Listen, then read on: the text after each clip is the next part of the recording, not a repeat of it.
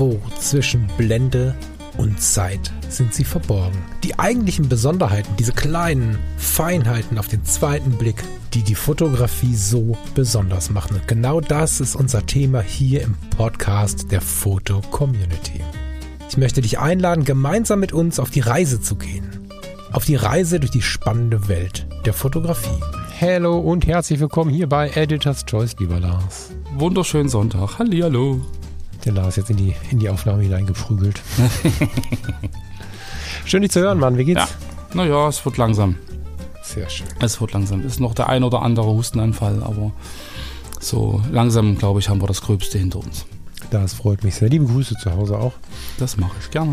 Du auch. Aber wir übrigens. sind im Podcast. Wir sind gar nicht im Telefonat. Deswegen lass uns mal ins Nee. Thema rutschen.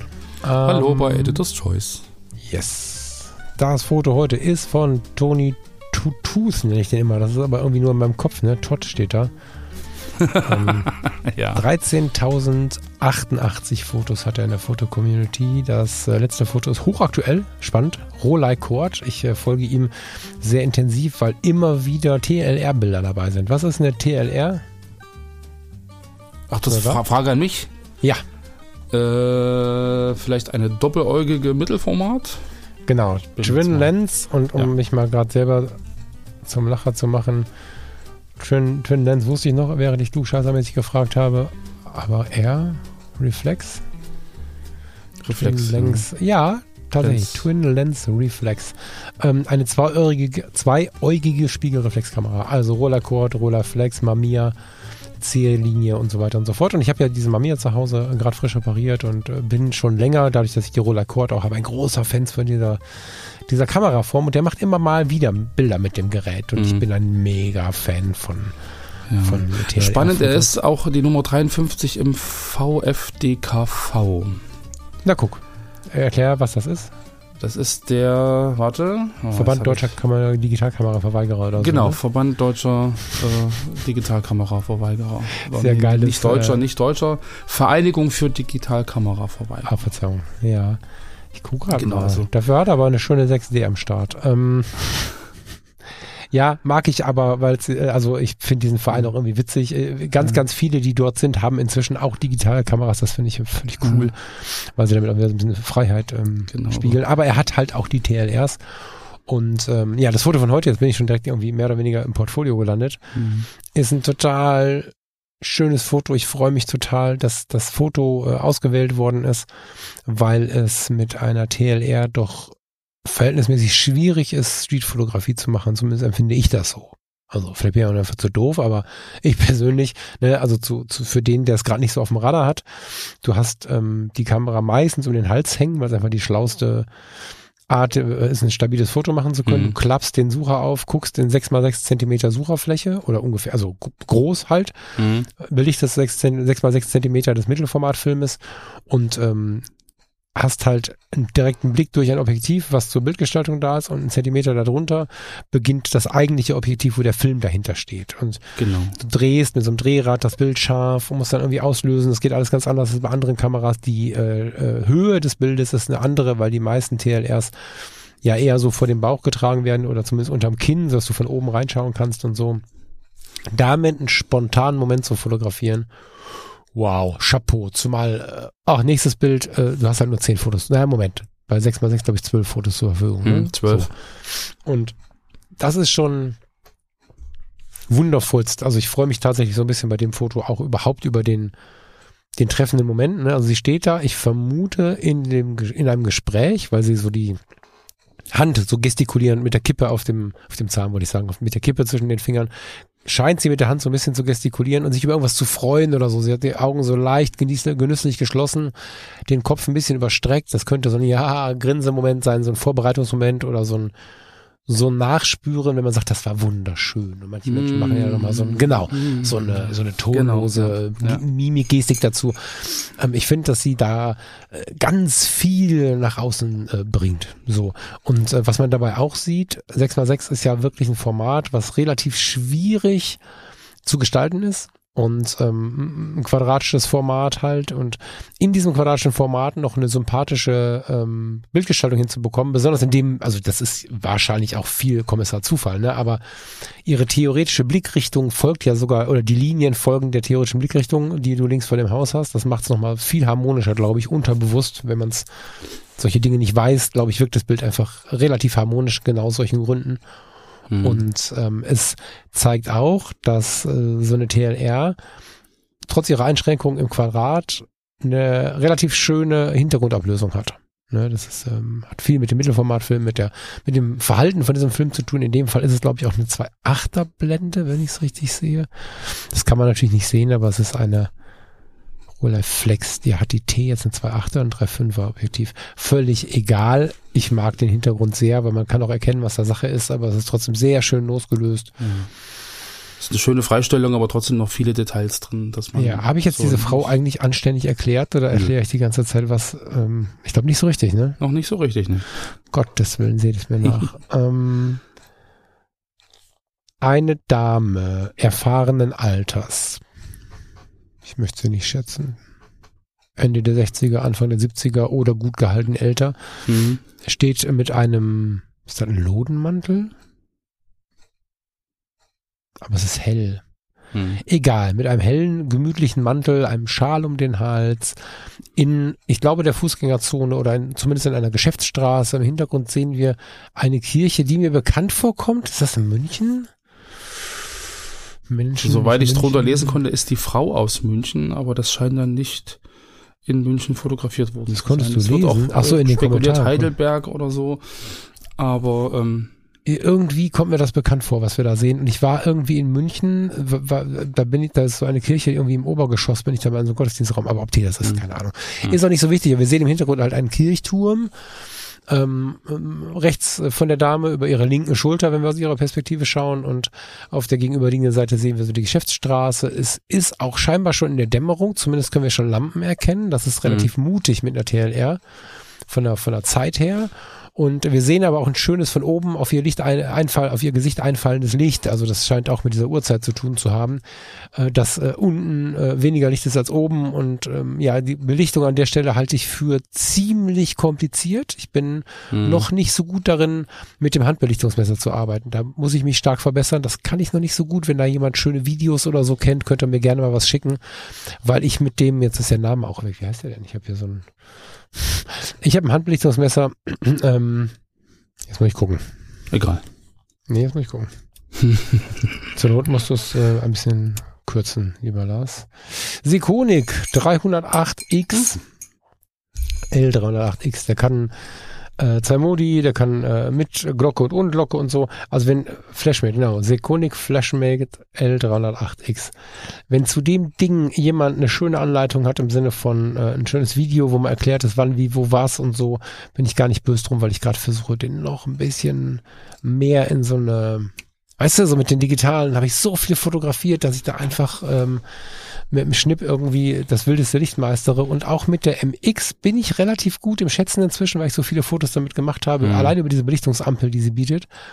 Aber mit der TLR bin ich echt noch unsicher in so relativ flotten Situationen. Und er hat's hier mega gemeistert. Das Licht ist total toll und ja, ich bin ein Fan von diesem Foto. Ich weiß nicht, ob bei der Auswahl eine Rolle gespielt hat, dass es mit diesem Kameratyp echt nicht einfach ist, so spontan zu sein.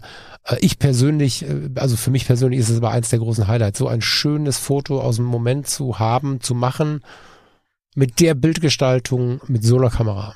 Richtig cool.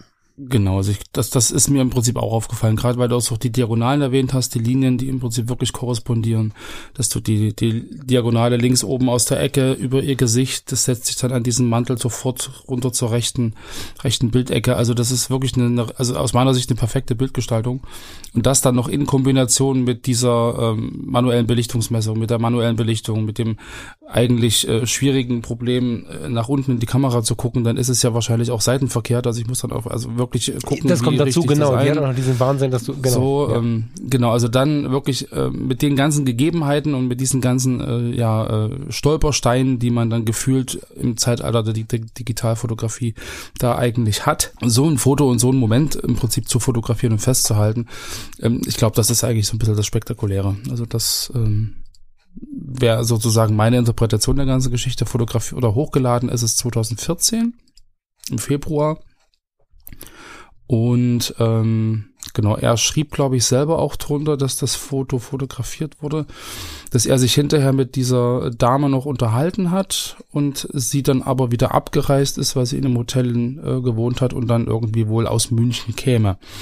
Ah, so, er konnte ihr leider das, das, den Abzug nicht äh, überreichen, weil sie dann schon weg war zwei Tage später.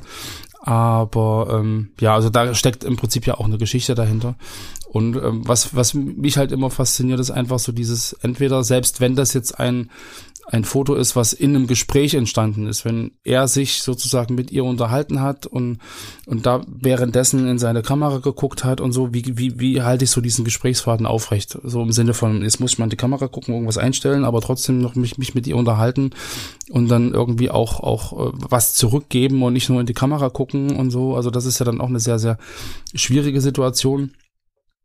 Ähm, was noch eine Möglichkeit wäre, wie das Bild entstanden sein könnte. Aber gerade das macht's ja spannend. So dieses, ähm, was ist da eigentlich passiert? Wie ist es denn entstanden? Und so dieser Ausdruck von ihr, so dieser Genuss, den du am Anfang ja eigentlich auch ähm, so erwähnt hast, so dieses, ach, und dann schwelgt sie noch so in Erinnerungen, hat die Hand noch so damals, das waren Zeiten. Ist eine Interpretation, oder, ne? Weiß ich nicht genau, aber ja. Ja, aber so, weißt du, so, das ist ja so dieses, dieses, also das ist der Blick, den ich im Prinzip damit verbinde, mit so einem in die, in die Vergangenheit gucken und nochmal, nochmal genießen, so inner, vor dem inneren Auge, so dieses Zurückholen wollen. Und dann so, ach ja, und also von daher hat das für mich auch eine sehr, sehr äh, starke emotionale Ausstrahlung. Total, ja, total. Genau. Ganz, ganz, ganz spannend. Ähm, möchtest du, ich habe das letzte Woche gemacht, mal ins Portfolio springen? Ja, das könnte jetzt bei 13.000 Fotos eine Weile dauern. Sortierst ausnahmsweise nach den beliebtesten. Was ich äh, interessant finde, in seinem Profil steht drin, digital fotografieren ist wie eine E-Mail schicken, analog fotografieren ist wie einen Brief schreiben. Mhm. Das ist irgendwie eine sehr ähm, ja, poetische Umschreibung der ganzen Geschichte. Ja, das ist ein sehr schönes Bild. So, was dann noch die E-Mail so kann einen ja trotzdem berühren. Ne? Das äh, ist jetzt genau. trotzdem, also er hat ja auch digitale Fotos dabei und das ist völlig okay. Und manchmal muss es auch so sein. Aber ähm, ja, ich habe ich hab, ähm, vor ein paar Tagen was ähnliches gedacht, als ich meine ähm, Schreibmaschine mal wieder umgeräumt habe.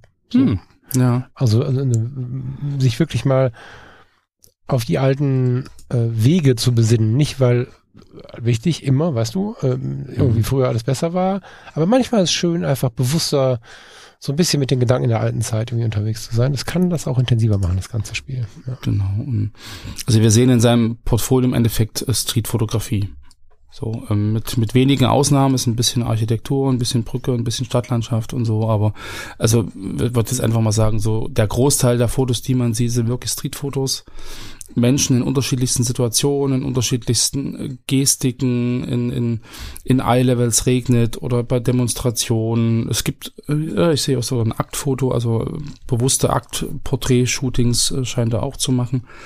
Ähm, das ist aber alles aus dem Leben herausgegriffen. Also zumindest die, die Fotos, die Street-Fotos, die man so sieht. Ähm, spannende Momente, äh, witzige Nummernschilder, aber irgendwie immer mit, mit, dem, mit dem Gespür dafür, was fotografiere ich in welchem Moment. Ja. So, also es ist nicht so dieses wahllose, ich knipse jetzt einfach ganz, ganz viele Leute und habe jetzt ganz, ganz viele Fotos, sondern das sind halt immer Momente, die er einfriert. Das sind immer irgendwelche Situationen, wo was passiert. Das sind Interaktionen zwischen den Passanten, die da sind. Das ist eine Interaktion zwischen ihm und den Leuten, die er fotografiert. Ähm, das ist halt auch äh, gegeben. Von daher sehr, sehr interessant. Er scheint auch ganz gut rumzukommen wenn man sich hier die unterschiedlichsten Fotos aus den unterschiedlichsten äh, Ländern auch anschaut. Ähm, von daher ein sehr, sehr interessantes und sehr äh, spannendes Portfolio. Sehr. Sehr. Und wie immer lohnt es sich auch bei ihm mal ähm, die andere Möglichkeit noch abzuchecken, die man so hat. Ne? Also die Kontakte ist immer sowas, das ist ein bisschen schwierig. Kann auch interessant sein, aber was ich wirklich immer wieder mache, ist in die Favoriten klicken. Ne? Mm, genau. Damit ähm, bin ich zwar weg von seiner direkt eigenen Arbeit, bin aber bei seinem Geschmack, der ja ein großer mm. Teil seiner Person ist und wenn man ähm, so ein bisschen mehr über jemanden weiß, macht es die Kunst, wenn wir das als Kunst bezeichnen dürfen, in meinen Augen zumindest attraktiver. Also ich kann Kunst mehr genießen, wenn ich auch ein bisschen Persönlichkeit mitbekomme.